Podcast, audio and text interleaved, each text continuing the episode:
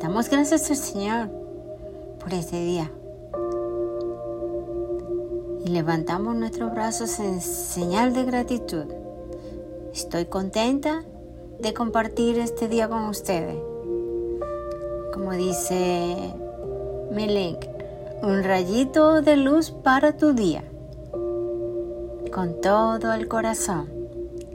El mensaje de hoy fuimos creados para conocer, amar y servir a Dios, nuestro Padre Celestial, y amar a cada ser humano profundamente. Qué importante es, primero amar a Dios, y luego el segundo mandamiento es amar a la gente o al prójimo como a ti mismo. Qué importante.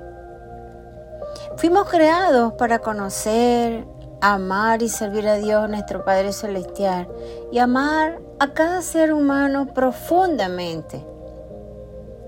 Busca a Dios en su palabra viva, la Biblia, y pídele a Dios que guíe tu fe para creer y confiar en Él. Busca a Dios también en los tiempos amargos, soledad, angustia tristeza, cuando sientas que todo está oscuro y que sientes que Dios está lejos de ti y sabes que eso no es verdad, etc. Oremos por el respeto de la vida humana, anciano, pobre, discapacitado, marginado, a menudo se pierde y se olvida en medio de los deseos egoístas de la sociedad actual donde todo es sobre mí. Pensamos solamente en nosotros. ¿Cómo convertir el egoísmo en desinterés? ¿Cómo valorar y demostrar respeto por la vida humana en todas sus etapas?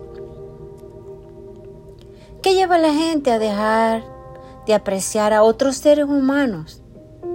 ¿Dios puede transformar su vida? Claro que sí.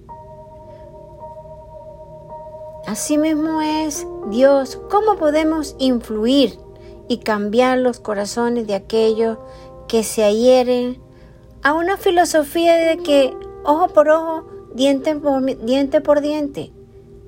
Él me la hizo y me la paga. Error total. Confiar en el momento de Dios para nuestro paso a la eternidad requiere coraje, humildad y a veces gran fuerza espiritual. ¿De qué manera podemos ayudar a aquellos que sufren de enfermedad terminal o una condición crónica a recuperar su alegría de vivir y apreciar el don de cada día?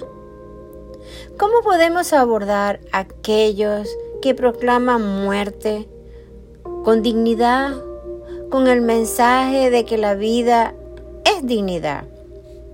Todos debemos cuidar la vida, celebrar la vida con ternura, afecto, cuidar la vida desde el principio hasta el fin.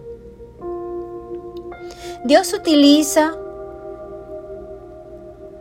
para revelarse a nosotros los medios por los cuales llegamos a conocer la profundidad del amor de Dios para nosotros y la responsabilidad que implica ser seguidores de Cristo. ¿Cómo escuchamos para estar abiertos, atentos a la voz de Dios? Hmm. ¿Qué oportunidad están disponibles para aquellos llamados a servir a Dios en todo tiempo? Con el fin de transmitir a nuestros hijos la riqueza y la comprensión de nuestra fe en Él. ¿Cómo demostramos que estamos viviendo los valores del Evangelio en el que fuimos creados para conocer y amar y servir a Dios? ¿Qué acciones demuestran que amamos a Dios con todo nuestro corazón, mente y alma? ¿De qué modo demostramos que Jesucristo es el camino, la verdad y la vida? ¿Qué prácticas y actitudes demuestran que nuestra vida está en armonía con Dios? ¿Verdaderamente tomamos tiempo para saborear verdaderamente la presencia de Dios, postrándonos en su presencia? ¿Cómo podemos mejorar nuestro esfuerzo para poder escuchar la voz del Señor? Aquellos que somos llamados al servicio respondemos al llamado así, ¿a quién enviaré? O envíame a mí. Yo le digo a Dios siempre, envíame a mí, heme aquí, estoy para servirte a ti y a la humanidad. Dios da a cada persona su vocación singular, la oportunidad de vivir una vida completa y centrada en Dios y a servir a los demás. Claro que sí. ¿Qué podemos hacer para afirmar el carácter sagrado de todas las personas, especialmente los no nacidos? ¿Cómo nos ayuda la iglesia a llevar una vida buena y responsable? Mm, muy fácil y sencillo. ¿Qué es en la vida lo más importante para mí? Nombre una cualidad suya que es una imagen de Dios ¿Cómo aprendemos la diferencia entre el bien y el mal? ¿Cómo puede un cristiano responder cuando una amiga o miembro de la familia está experimentando un embarazo no deseado? ¿Lo aceptamos de buena manera?